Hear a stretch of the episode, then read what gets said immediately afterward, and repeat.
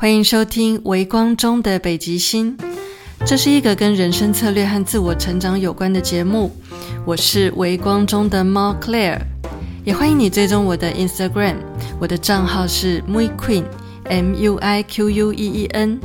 我会在 Instagram 的贴文里，每天用潜意识语言帮助你提升内在力量。这集节目的主题是。催眠不只是疗愈，还可以直击隐藏在潜意识里的成功秘诀。我在之前的节目里面有自我介绍过，我是一个 NGH 的催眠师，同时也是 NGH 催眠发展讲师。呃，我开业已经有七年多的时间了，我经手的个案也已经上千。在过去，为了保护个案隐私，我的部落格文章里从来都不写个案的故事。我的个案来自世界各地，甚至有些人是特地飞来台湾找我做催眠的。从南半球、北半球、亚洲地区、欧洲地区，还有美国，都有我的个案。有蛮多个案曾经跟我说，他们在网络上找到我，但翻遍我的部落格，就当时还不是网站哦，我的网站是在今年的二月才成立的。就他们翻遍我的部落格，却发现我很少写催眠相关的文章。不过，他们可以从我的文章里看到很多我对自己还有对人生的观点、心态还有价值观。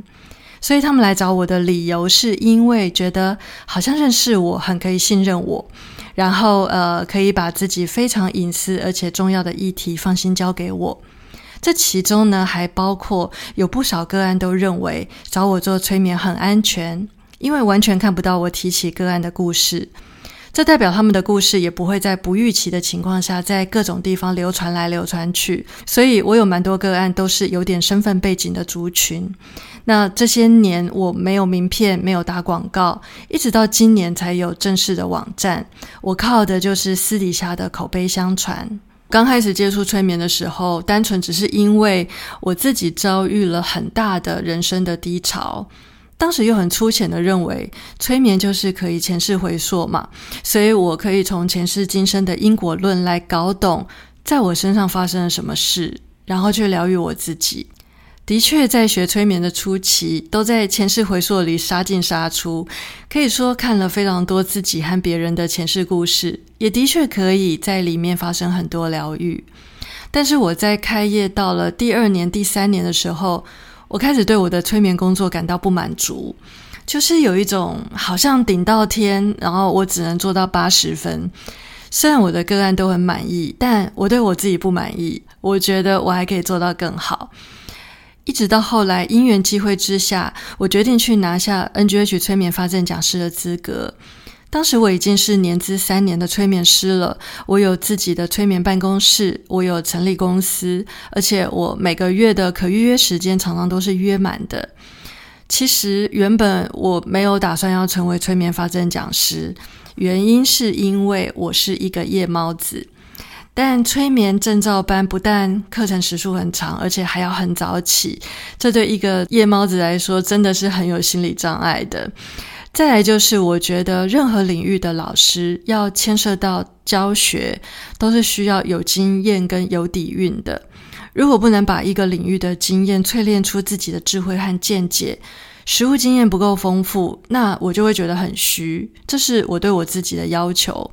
也就是说，如果要开课，我的起心动念绝不会摆在赚钱这件事上面，而是真的能够教育和传承，然后赚钱只是顺便而已。我接个案也是一样，对我来说，我的每一个个案都是我的老师，他们潜意识里的智慧教会我更宏观的去看待人生，和尊重每一个人都有不同的灵魂旅程。于是我学会了不批判，也学会了接受所有的可能性。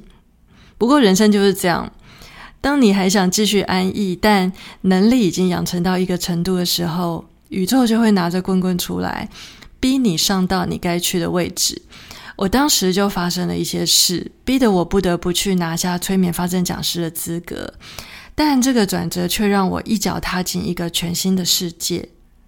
过去我所认知的催眠仅仅停留在疗愈的这个层面，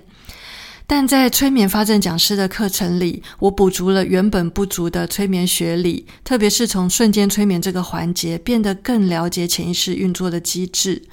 从这里开始，我对催眠工作有了更多的想法。我觉得催眠就只是一个可以非常有效跟潜意识沟通的工具。那当我拥有这个工具，我可以怎么样最佳化的去运用它呢？这个工具只是拿来做前世回溯、做做和解、产生领悟，那真的太可惜了。在我对催眠有了更深的了解之后，我就在想，如果把“催眠”这两个字拿掉，那我在做的事就叫做潜意识沟通。既然是潜意识沟通，就意味着从前我在跟任何人沟通的时候，都是跟他的理性脑沟通。但在我的业务经验里，其实对方的感觉是更重要的。如果理性对了，但感觉不对，这个合作案还是会谈得卡卡的。可是如果对方的感觉对了，就算理性上还有哪里不对，成交的几率还是很大。这意味着一个人在做决定的时候，感觉其实扮演着隐藏在他背后推动决策的角色。很多事情都看似很理性思考，但你曾不曾有过这样的经验？你明明知道这样做比较好，但你就是不由自主的去选择另外一个做法，然后产生了让你懊悔的结果。在我的催眠学里变完整之后，我终于搞懂这个来龙去脉。用意志力去逼迫自己理性选择，其实是很违背人类的本性的。因为每个人的大脑里面都有意识和潜意识这两个部分啊，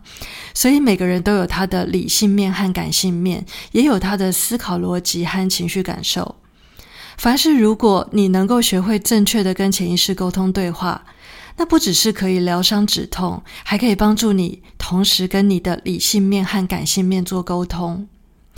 你可以想象，如果你只有跟理性面沟通，但感性面没有被照顾到，没有被搞定，你的感觉很可能在哪里还是感觉不 OK。但如果你除了跟你的理性面做好沟通，你还同时跟你的感性面做好沟通，那就叫做理智上觉得很对，感觉上也觉得很对，你就不需要再花很大的力气，用意志力去试图扭转自己的感觉。你的能量就可以火力全开的专注在创造你想要的成果上了。因为我过去也曾经拥有业务和组织教育训练的背景，所以我本来就会看一些成功学、领导学、销售和行销以及自我成长类的书。在我对催眠的认知提升到一个高度之后，再回去看这些书，我就发现有很多国际有名的经典书作者，或是一些有影响力的企业顾问，还有教育训练专家，都学过催眠。以前还在业务领域的时候，我常听到一句话：“小成功靠努力，大成功靠潜力。”但书里的章节讲的好有道理，作者和他影响的许多人都达到了非常棒的成就，譬如拿破仑·希尔，譬如伯恩·崔西。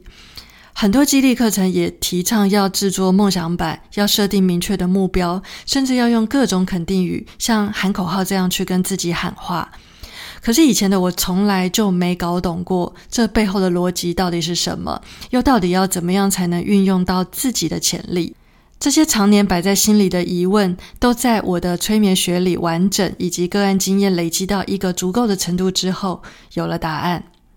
我用一个很简单的例子来解释：一个人在既放松又专注的情况下，都属于容易接受催眠暗示的状态。当然也有其他容易被催眠的状态，譬如说，呃，权威人士对你说的话，很容易就变成是一个催眠暗示，因为你很信任他。那所以被催眠这件事，并不限于你要闭上眼睛听某个人的催眠指令。像电视广告就是一种轻型催眠。你在看电视的时候，通常都很放松，电视又充满了影像和声音的刺激，这些都属于潜意识语言。虽然广告在播放的时候，你可能没有专心在接收资讯，但那是你的意识没有在接收资讯，你的潜意识可是喜欢的不得了。这就是广告之所以有效的原因，它在你没有意识到的情况下，创造了你对某个品牌的印象，印象越深，信任度就越高。直到有一天，你到超市或大卖场，想要选购某一个功能的产品，比如说洗碗巾，好了。站在堆满一整排各种品牌洗碗巾的货架前，你会选择哪个品牌呢？通常你会选择有一点印象的品牌，这就是你在很久很久以前的不知道什么时候曾经接收到的催眠暗示。所以，我们人生中有非常非常多微小的选择，都跟潜意识的运作有关。要不要买这个东西，要不要做这件事，喜不喜欢这个人，脱口而出未经思考的话，莫名其妙不受控制的行为，这些都是潜意识运作的范围。而这些微小的选择，其实对我们的人生现状有非常大的影响。譬如不经意伤害了重要的人，影响了别人对自己的印象等等。也组合出个人的价值观以及各种本能的自我认知，包括自信和自我存在价值。在我们的潜意识里有一个背景自动播放的生命蓝图，它存在在我们的信念系统里。如果我们能够有意识的去调换这个生命蓝图的剧本，把这个剧本换成理想人生的剧本。那就是让我们的意识和潜意识产生了共同目标。这个逻辑可以运用在任何议题的疗愈上，当然也可以用在人生的开创上。这就是为什么你的人生策略里必须纳入潜意识的沟通，因为潜意识掌管了你的心智模型。这个心智模型决定了你的思维、态度、选择、决定，最后融合出一个价值观，并且推动了你的行动方向。如果你掌握这个部分，你就能活出创造型人生，也就是你拥有了塑造理想人生的能力。在这里要再度推荐一次我的 Instagram，我的 Instagram 就是设计来帮助你每天调整潜意识里信念系统的工具。如果你想要更新你的心智模型和信念系统，欢迎你追踪我的 Instagram。最后，让我问你一个问题：